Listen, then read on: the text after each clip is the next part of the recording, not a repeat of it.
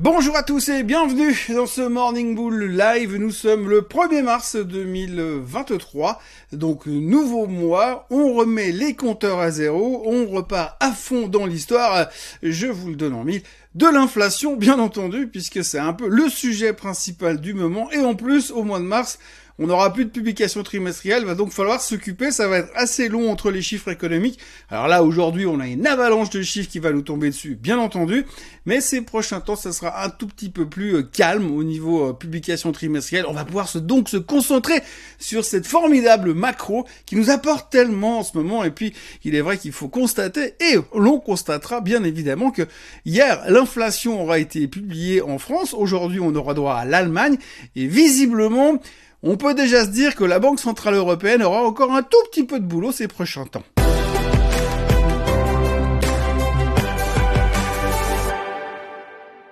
Si l'on parle tout d'abord des marchés, ce que l'on peut constater, c'est que c'était un euh, dernier jour du mois. Hein. Vous savez, ce genre de mois où on se dit bon les gars, on va pas s'exciter le 28. Euh, de toute façon, euh, on va devoir réfléchir à ce qui va se passer après. Alors on va pas trop se poser de questions. On va déjà faire les bilans et faire les bilans. Eh bien, ça veut dire que finalement, c'était pas terrible ce mois de février on avait l'impression que ça se portait pas trop mal si on réfléchissait pas tellement aux performances mensuelles. Par contre, en revanche, quand on regarde les performances du mois, c'est un tout petit peu moins drôle. Alors comme vous le voyez sur le tableau à l'heure actuelle, eh bien, vous voyez que les États-Unis euh, terminent plutôt dans le pâté, hein, avec une performance de moins 6% pour le Nasdaq, moins 5 pour le S&P, moins 4 pour le Dow Jones. Bref, tout va mal aux États-Unis et l'Europe continue de caracoler en tête puisque c'est entre autres la France qui fait une des meilleures performances en termes d'indice boursier ce mois, juste derrière le pétrole qui s'en sort également vachement bien. Donc grosso modo, on a eu un mois assez médiocre aux États-Unis, moyen en Europe pas mal en France, encore une fois. On sait que c'est quand même le marché qui tire l'Europe pour l'instant. Et pourtant, quand on regarde les chiffres de l'inflation qui sont sortis hier en France, on peut se poser juste deux, trois, plusieurs, enfin quelques questions Et si l'on aborde directement le sujet de l'inflation en France, eh bien on apprendra qu'hier l'inflation est sortie à 7,2% en dessus des attentes, euh, que l'inflation sur euh, sur un mois eh bien était à 1% contrairement à 0,4% de hausse au mois de janvier.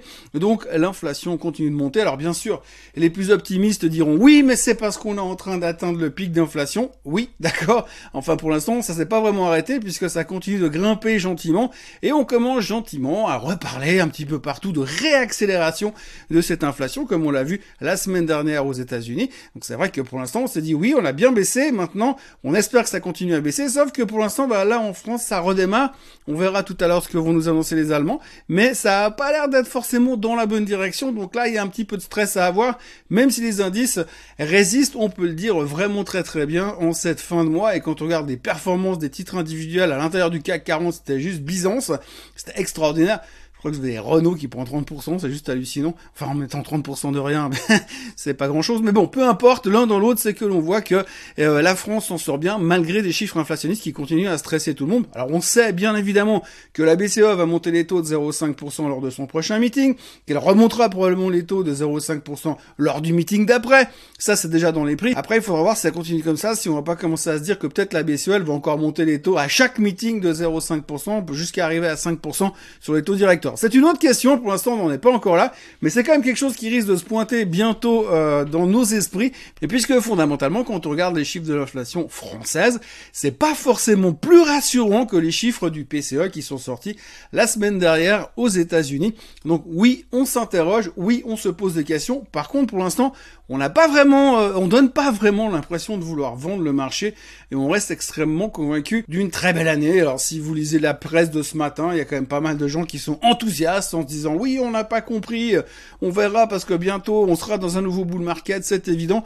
Il y a Madame Katie Wood qui a fait une très très belle sortie d'ailleurs hier en disant que le marché avait tort d'avoir peur de cette espèce de bulle sur les technologiques et peur de l'inflation. Elle a dit le marché a tort. Et ça c'est un truc que j'adore vraiment devant l'éternel parce qu'en fait, quand vous dites le marché a tort, c'est jamais bon ça. Parce qu'en général, on dit quand même, la première chose qu'on vous apprend quand vous rentrez dans le monde de la finance ou de l'investissement ou dans le trading, on vous dit une chose. Le marché a toujours raison.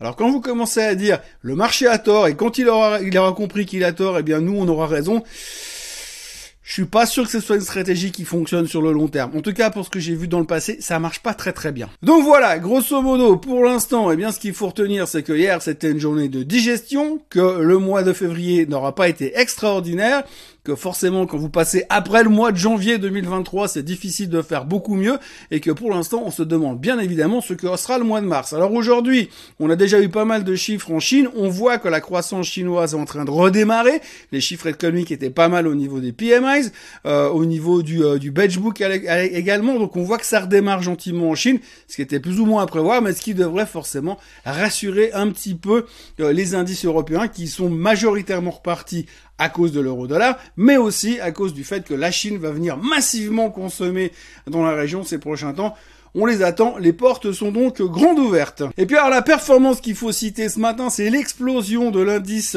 à Hong Kong, euh, puisque le Hang Seng prenait 3% et des poussières ce matin. Et vous savez quelle est la news exceptionnelle qui fait démarrer le Hang Seng ce matin? C'est le fait qu'à partir d'aujourd'hui, à Hong Kong, on n'a plus l'obligation de porter le masque dans les lieux publics. C'est donc exceptionnel, extraordinaire.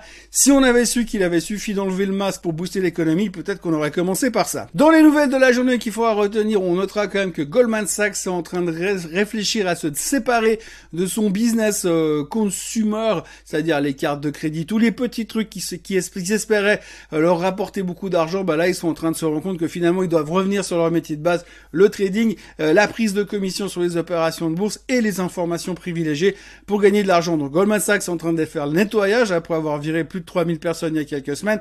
Là ils veulent encore nettoyer leur structure globale et peut-être revenir un petit peu plus à leurs racines. Il faut noter aussi Rivian qui a publié les chiffres tout pourris. Alors Rivian, vous vous souvenez, les pick-up électriques, tout ça, c'est génial. On vend 300 voitures et puis on valorise la boîte à 15 milliards, c'est extraordinaire.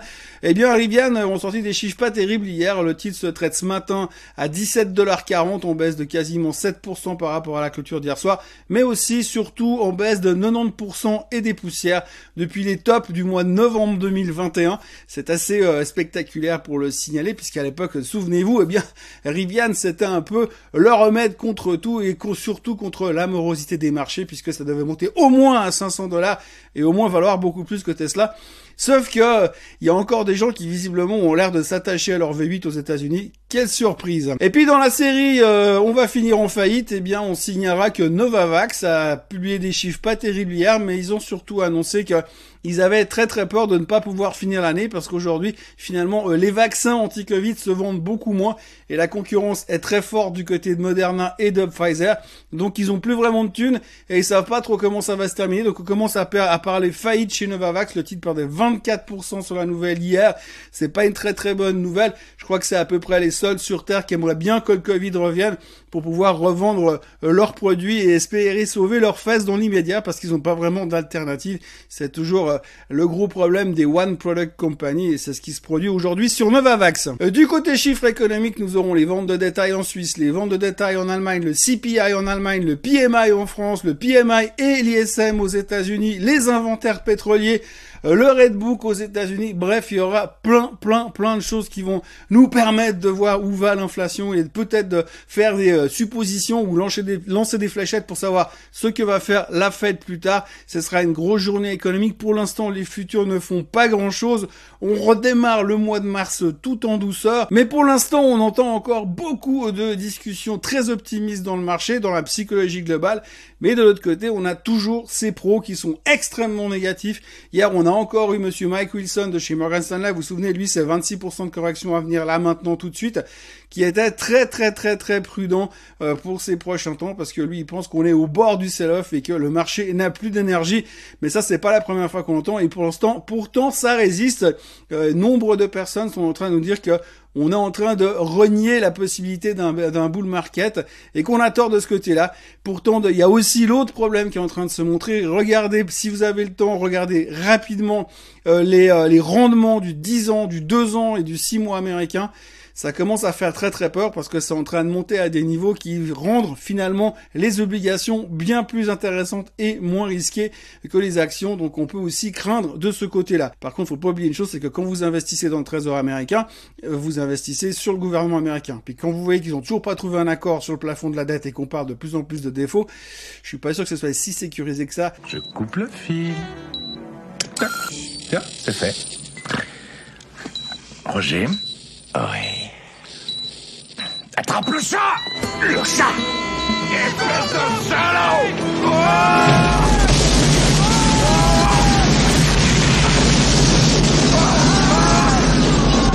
Voilà ce que l'on pouvait dire aujourd'hui.